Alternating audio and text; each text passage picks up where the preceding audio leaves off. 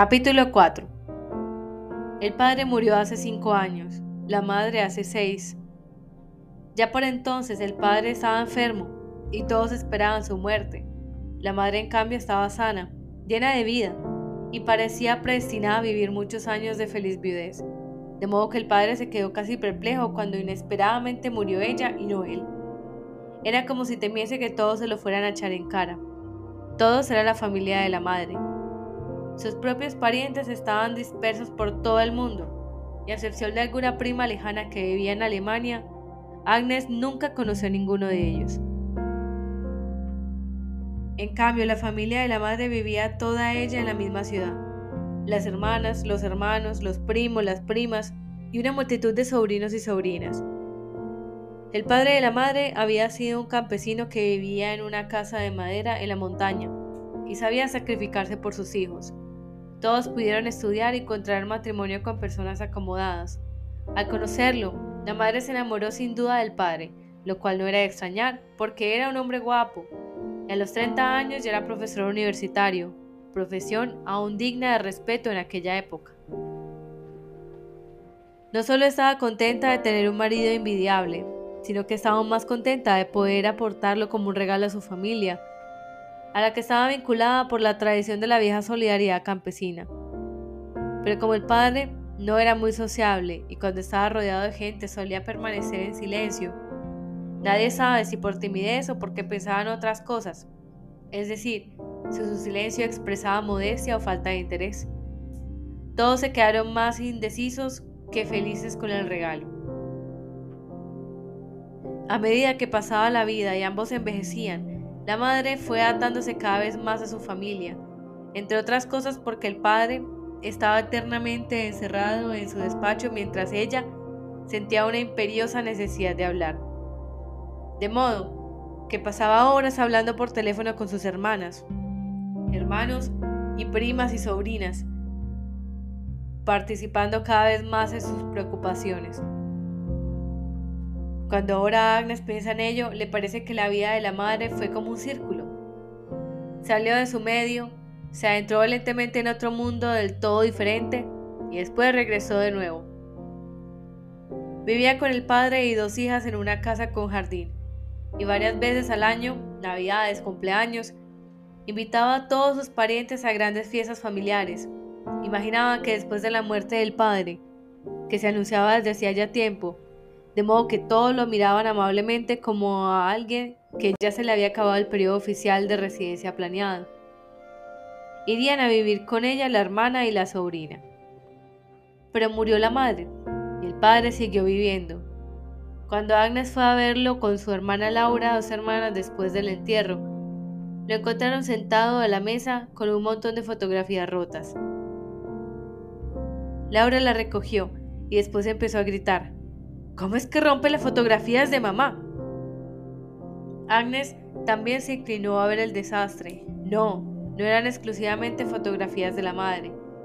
En la mayoría estaba el padre solo, en algunas estaba con la madre y en otras estaba la madre sola.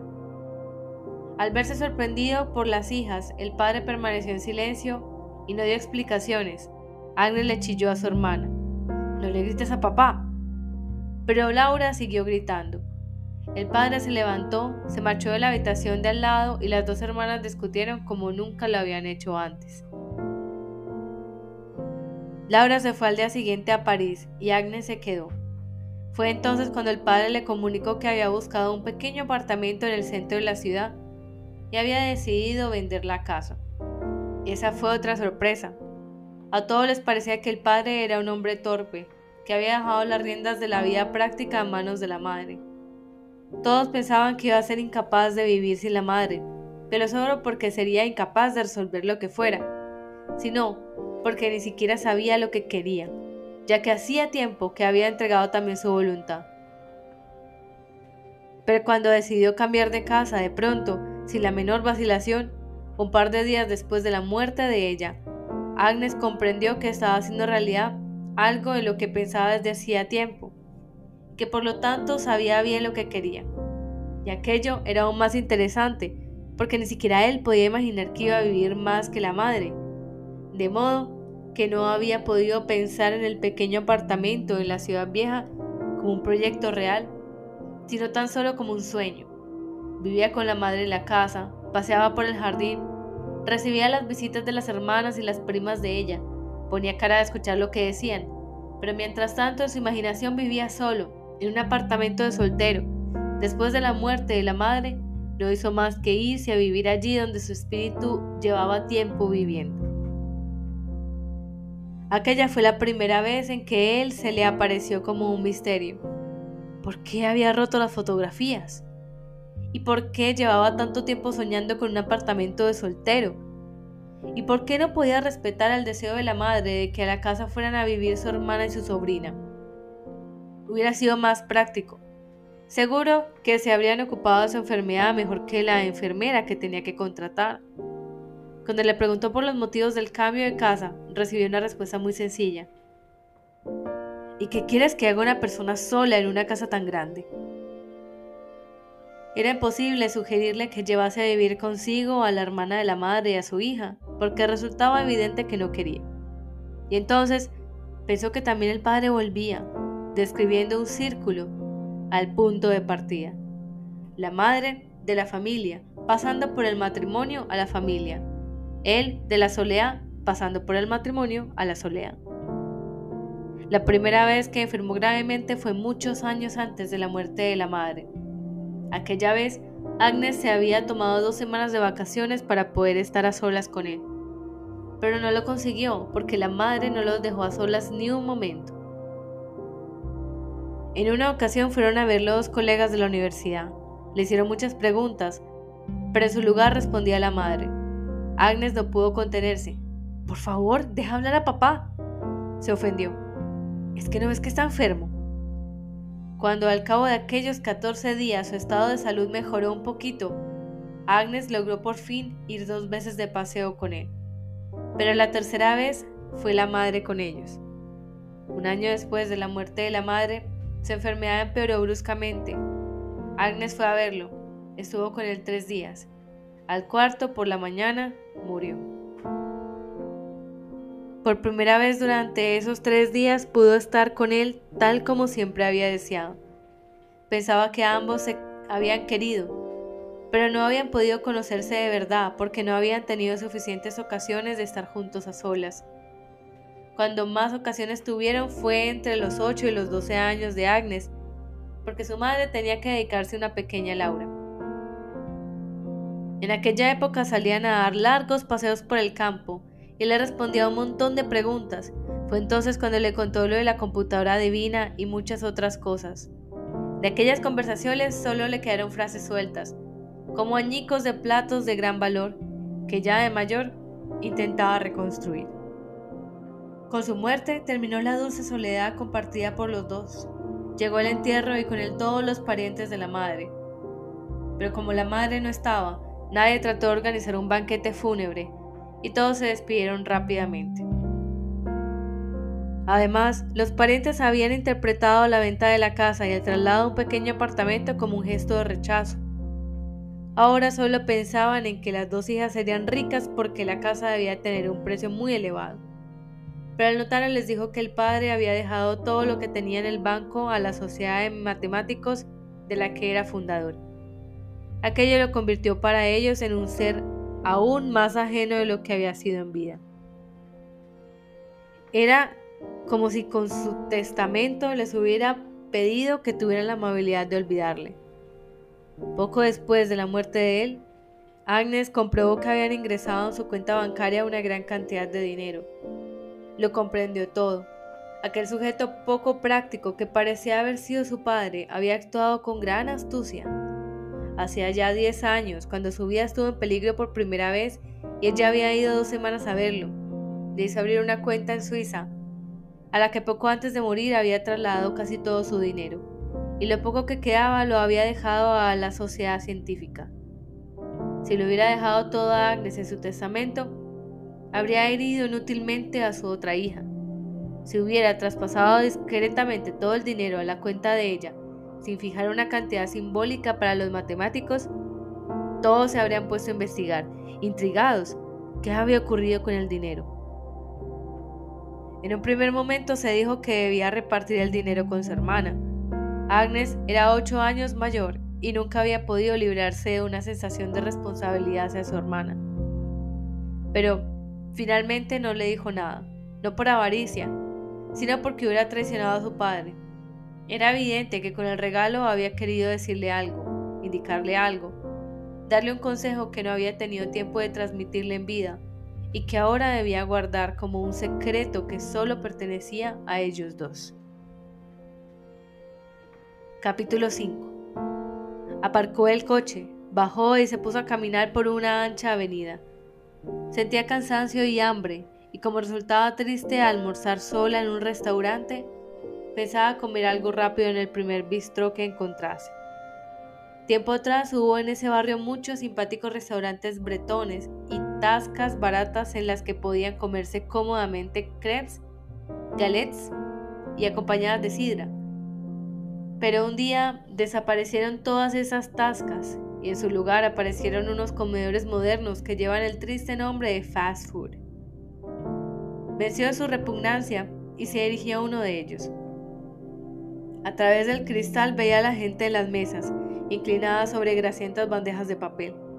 Su mirada se detuvo en una chica con la piel muy pálida y los labios pintados de rojo. Terminó de comer en ese momento, apartó a un lado un vaso de Coca-Cola vacío, echó hacia atrás la cabeza y se metió entero en la boca el dedo índice. Le dio vueltas durante un largo rato, poniendo los ojos en blanco. El hombre de la mesa al lado estaba casi tumbado en la silla y los ojos fijos en la calle. Abría la boca. No era un bostezo que tuviera principio y fin, era un bostezo interminable como una melodía de Wagner. La boca iba cerrándose a ratos, pero nunca del todo, sino que volvía una y otra vez a abrirse de par en par. Mientras que en un movimiento contrario al de la boca, sus ojos fijos en la calle se entrecerraban y volvían a abrirse. Bastantes personas más bostezaban, enseñando los dientes, los empastes, las coronas, las dentaduras postizas y ninguna de ellas se tapaba la boca. Un niño vestido de rosa recorría las mesas con un osito cogido en la pierna, y él también abría la boca, pero era evidente que no bostezaba, sino que gritaba. De vez en cuando le daba con el osito a alguno de los clientes. Las mesas estaban muy juntas, de modo que incluso a través del cristal era evidente que cada uno de ellos tenía que tragar, junto con la comida, el olor del sudor que exhalaba la piel del vecino debido al calor de aquel día de junio. La ola de fealdad visual, olfativa, gustativa, imaginaba con intensidad el sabor de la grasienta hamburguesa rociada con agua dulce. Le golpeó en la cara con tal fuerza que dio media vuelta decidí a buscar otro sitio donde calmar el hambre. La acera estaba tan llena que se caminaba con dificultad. Las altas figuras de dos nórdicos pálidos de cabellos rubios se abrían paso entre la multitud delante de ella. Un hombre y una mujer que sobresalían ambos dos cabezas por encima de la masa de franceses y árabes. A cada uno le colgaba de la espalda una mochila rosada y del vientre una criatura sujeta con un correaje especial. Al cabo de un rato desaparecieron de su vista y vio ante sí a una mujer vestida con unos pantalones anchos que le llegaban justo por encima de la rodilla, como correspondía a la moda de ese año. Su trasero parecía con ese atuendo aún más grueso y próximo al suelo, y los muslos desnudos y pálidos parecían un jarrón de artesanía decorado con el relieve de las varices, de un azul intenso, retorcidas como un ovillo de pequeñas serpientes. Agnes se dijo, esa mujer podría encontrar 20 vestidos distintos que harían su trasero menos monstruoso y cubrirían las venas azules. ¿Por qué no lo hace? Ya no se trata solo de que la gente no procure ser más guapa cuando sale, se trata de que ni siquiera intenta ser menos fea. Se dijo, cuando el asalto de la fealdad se vuelva completamente insoportable, compraré en la floristería un no me olvides un único no me olvides, ese delgado tallo con una florecita azul en miniatura. Saldré con él a la calle y lo sostendré delante de la cara con la vista fija en él para no ver más que ese único hermoso punto azul. Para verlo, como último, como lo último que quiero conservar para mí y para mis ojos de un mundo al que ha dejado de querer. Iré así por las calles de París, la gente comenzará pronto a conocerme, los niños irán corriendo pronto tras de mí, se reirán de mí, me tirarán cosas y todo París me llamará la loca del no me olvides. Siguió su camino, con el oído derecho registraba la marea musical, el golpear rítmico de una percusión que llevaba hasta ella desde las tiendas, las peluquerías, los restaurantes. En el oído izquierdo caían todos los sonidos de la calzada, el zumbido monolítico de los coches, el ruido aplastante del autobús que se ponía en marcha.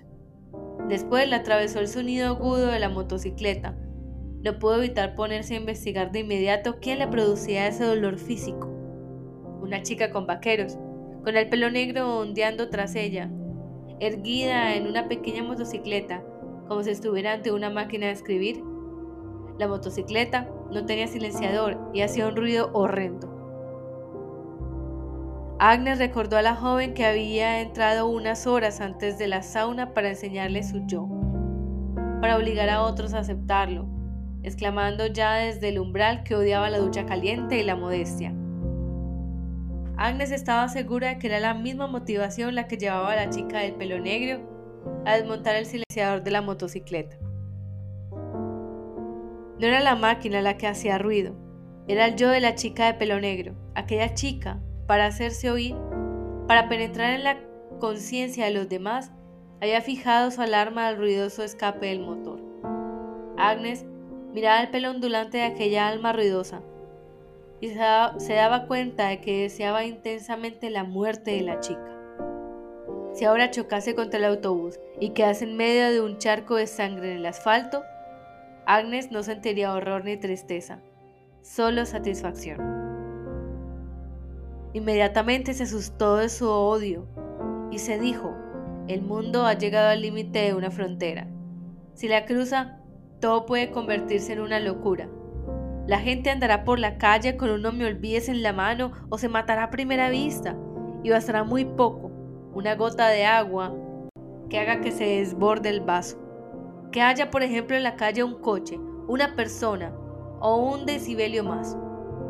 Hay una especie de límite cuantitativo que no debe superarse, solo que nadie lo vigila y es probable que ni siquiera se sepa que existe. Siguió caminando por la acera y había cada vez más gente y nadie le cedía el paso. De modo que bajó a la calzada y siguió su camino entre la acera y los coches en marcha. Era una antigua experiencia suya. La gente no le cedía el paso. Lo sabía. Lo sentía como un infausto y sino, y con frecuencia trataba de quebrantarlo. Intentaba armarse de valor, avanzar con coraje, no apartarse de su camino y obligar al que venía hacia ella a hacerse a un lado, pero nunca lo lograba. En esa cotidiana, trivial prueba de fuerzas, ella era siempre la derrotada. Una vez vino hacia ella un niño de unos siete años. Agnes trató de no apartarse de su camino, pero al final no le quedó otro remedio para evitar chocar contra el niño. Le vino a la mente un recuerdo, Tenía unos 10 años cuando fue una vez con sus padres de paseo a la montaña. En medio de un ancho camino, en un bosque, le cerraron el paso a dos chicos del lugar. Uno de ellos llevaba en la mano un palo en posición horizontal para impedir que pasaran. Esto es un camino privado, así que paga peaje. Decía y esgrimía. Esgrimía el palo de modo que llegó a rozar la barriga del padre. No era probablemente sino una jugarreta infantil y hubiera bastado con apartar al chiquillo, o una forma de mendicidad y basada con sacar un franco del bolsillo. Pero el padre dio media vuelta y prefirió buscar otro camino. Francamente, les daba lo mismo, porque estaban paseando sin rumbo y poco les importaba ir a un sitio o a otro. Sin embargo, la madre se enfadó con el padre y no pudo evitar decirle, no le hace frente ni a unos chicos de 12 años. Agnes también se quedó entonces un poco desencantada por la manera de actuar del padre. Una nueva ofensiva de ruido interrumpió el recuerdo. Unos hombres con cascos en la cabeza se apoyaban en martillos neumáticos sobre el asfalto de la calzada. En medio de ese estruendo se oyó de pronto, desde algún lugar en lo alto, como proveniente del cielo, una fuga de Bach al piano.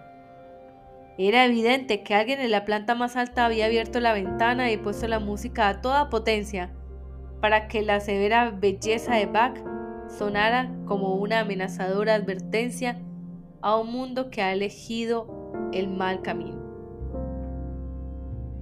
Pero la fuga de Bach no era capaz de hacer frente adecuadamente a los martillos a los coches, por el contrario, los coches y los martillos se apoderaban de la fuga de Bach como parte de su propia fuga. Así que Agnes se llevó las manos a las orejas y prosiguió de ese modo su camino. En ese momento, un peatón que iba en sentido contrario la miró con odio y se llevó un dedo a la frente, lo cual en el idioma de los gestos de todos los países del mundo significa que le indica a alguien que está loco, tomando o mal de la cabeza. Agnes percibió esa mirada, ese odio, y se apoderó de ella una rabia enloquecida.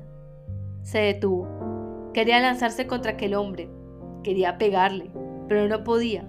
La multitud ya se lo llevaba y alguien chocó con ella, porque en la acera era imposible detenerse más de tres segundos. Tuvo que seguir su camino, pero no pudo dejar de pensar en él. Los dos caminaban en medio del mismo ruido, pero a pesar de eso, él consideraba necesario darle a entender que no tenía motivo alguno y quién sabe si derecho alguno a taparse los oídos. Aquel hombre la llamaba al orden que con su gesto había perturbado.